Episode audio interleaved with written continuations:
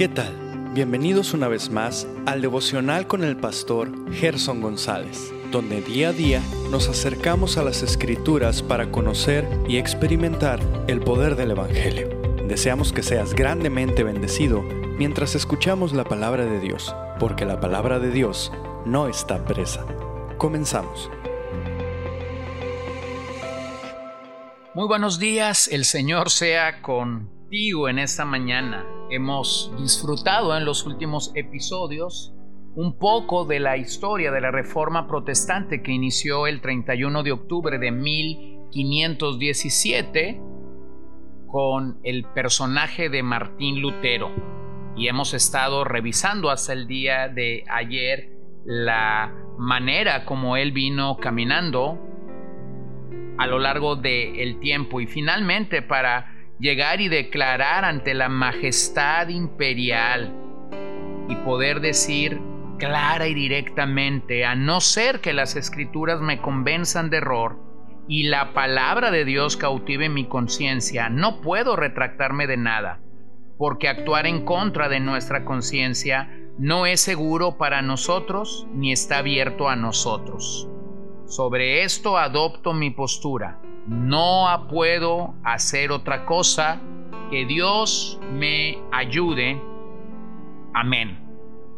Bueno, las ideas de Lutero se extendieron por toda Europa, aceleradas por la recientemente inventada imprenta. El gran, la gran creación de Gutenberg ayudó a la reforma para que estas ideas fueran avanzando fue la palabra de Dios lo que transformó a Lutero y lo que causó la reforma.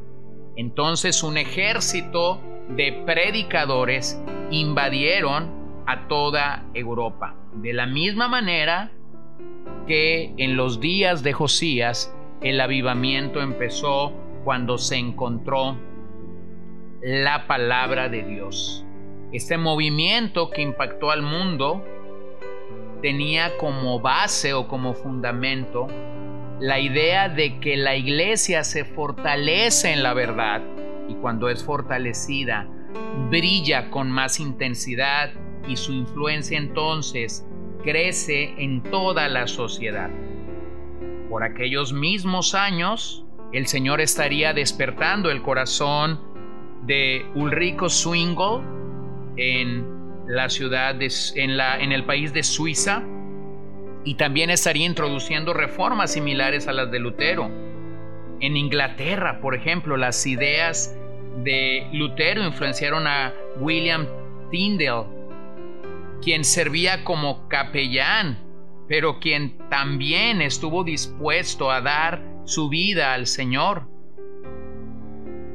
Tyndall es conocido por las palabras, si Dios guarda mi vida, antes de que pasen muchos años, haré que un niño que maneja el arado conozca más de las escrituras que tú, señalando a un clérigo de la iglesia ah, institucional de su país. También las reformas influenciaron a un hombre como Juan Calvino en Ginebra, a quien vivió entre 1509 y 1564.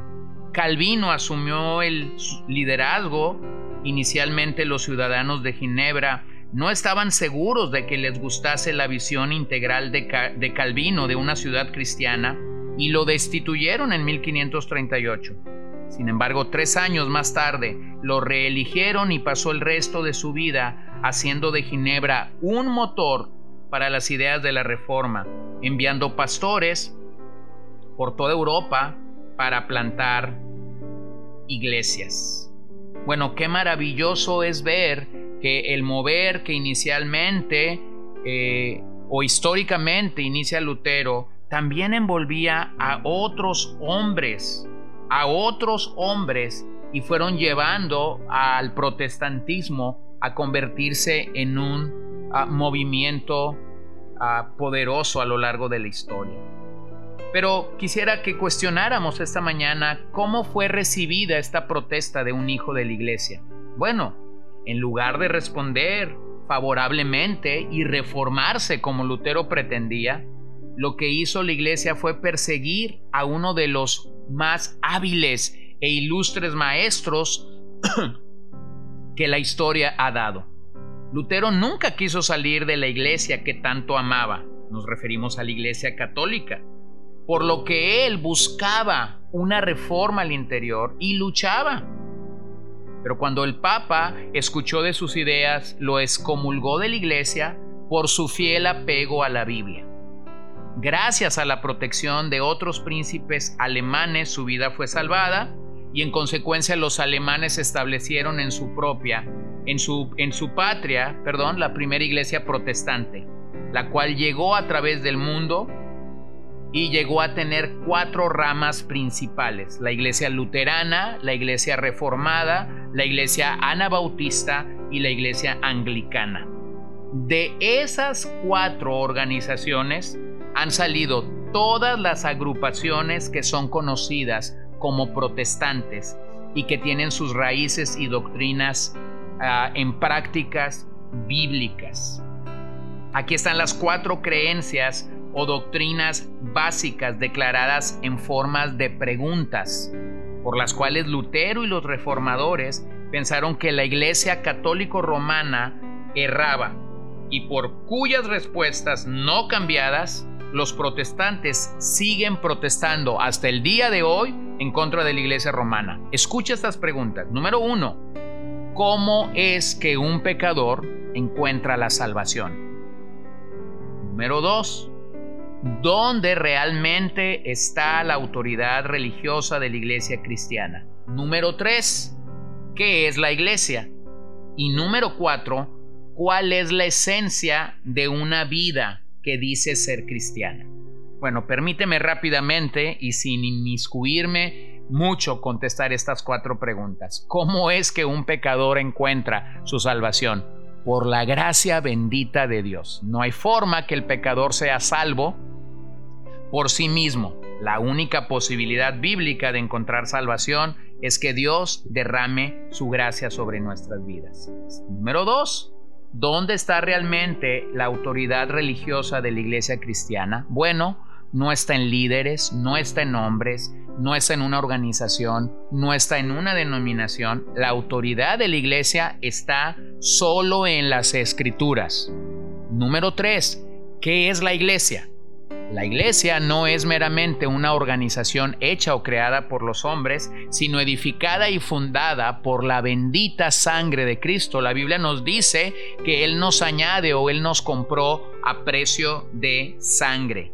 Así que no tiene que ver con una superestructura o con una jerarquía, sino tiene que ver con la persona y la obra de Cristo Jesús. Él mismo declaró en Mateo 16, yo edificaré mi iglesia. Ningún sínodo, ninguna rectoría, ninguna organización tiene el poder de adjudicarse la iglesia de Cristo porque esta fue fundada, establecida, fortalecida y brilla al día de hoy solo por la persona de Cristo. Y número cuatro, ¿cuál es la esencia de una vida que dice ser cristiana? Bueno, la esencia es que el Evangelio ha permeado y ha mostrado ser realmente efectivo para llevar adelante la obra de Cristo, no solamente en una posición o en un dicho de decir soy cristiano, sino que hay un fruto, frutos dignos de arrepentimiento. Hay una línea que nos divide de este mundo y eso es lo que el Evangelio hace. Bueno, la respuesta a estas cuatro preguntas resultaron o dieron como resultado lo que se conoce a lo largo de la historia como las cinco solas de la iglesia. Permíteme simplemente introducirme, aunque será tema de los próximos cinco episodios. La reforma declaró sola escritura, es decir, sola escritura. Número dos, sola fide, es decir, solo por fe. Número 3, sola gratia, es decir, solo por gracia. Número 4, solus Christus, es decir, solo a Cristo. Y finalmente, soli deo gloria, solo para su gloria, solo para su gloria. Así que hoy es un día en el que nosotros damos gracias a Dios por la reforma, pero también un día para reflexionar que mientras haya personas perdidas en su pecado y existan congregaciones afirmando un falso evangelio, no viviendo para la gloria de Dios y rechazando la autoridad de las escrituras, todavía habrá la necesidad de proclamar el verdadero evangelio y anunciar solo la palabra de Dios. Ahora, creo que un error de nuestros días es reducir la reforma a solo estas cinco solas, porque realmente la reforma permeó todo, permeó la literatura, la manera de hacer política, la manera de dirigir a una iglesia, la manera de dirigir la familia. Por lo tanto, no debemos limitar solamente los efectos de la reforma en estas cinco, cinco maravillosas olas.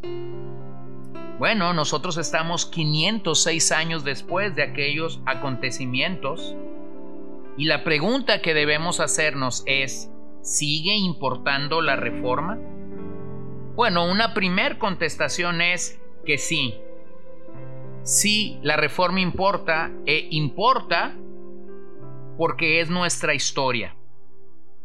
No sé con qué grupo te identificas, anglicano, bautista, congregacional, independiente, luterano, menonita, metodista, pentecostal, presbiteriano, reformado. Pero las raíces de todos estos movimientos es el movimiento de la reforma. Tu historia puede trazarse remontándose a estos acontecimientos de 506 años atrás. Pero consideremos lo que estaba en juego. En su raíz la reforma era una disputa acerca de cómo conocemos a Dios y cómo podemos estar bien con Él.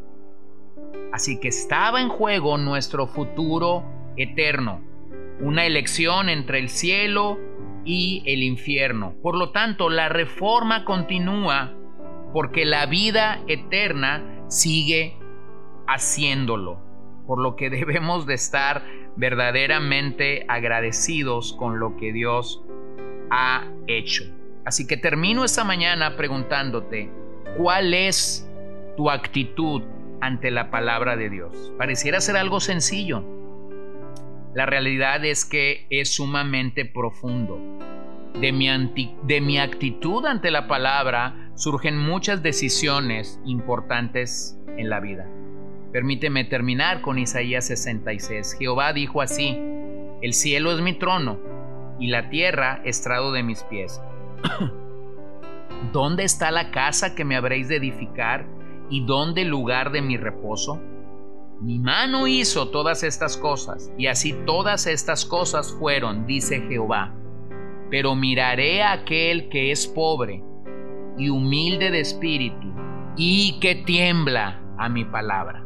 Así que el legado más impresionante que la reforma pudo dejar al mundo entero es la palabra de Dios en nuestro idioma. Pero esa será motivo de un episodio exclusivo. Yo deseo que nosotros podamos entender que celebrar la reforma es mucho más que un recordatorio cada 31 de octubre, porque los efectos siguen siendo reales día tras día. Oremos, Señor, gracias esta mañana por la oportunidad de adorarte y por la oportunidad que tenemos como en días de Isaías de temblar ante tu palabra. Que no dejemos de ser impactados e impresionados por tu palabra día tras día hasta que seamos presentados ante el Padre y ante su trono celestial. En tu nombre oramos, Señor. Amén. Gracias por acompañarnos el día de hoy. No olvides compartir este devocional con todos tus conocidos y recuerda que puedes seguirnos en Podbean, Spotify y Facebook como CCBN Los Mochis para que puedas escuchar todos los mensajes, los devocionales y también seguir nuestras transmisiones en vivo. Esperamos que nos acompañes el día de mañana. Que el Señor te bendiga.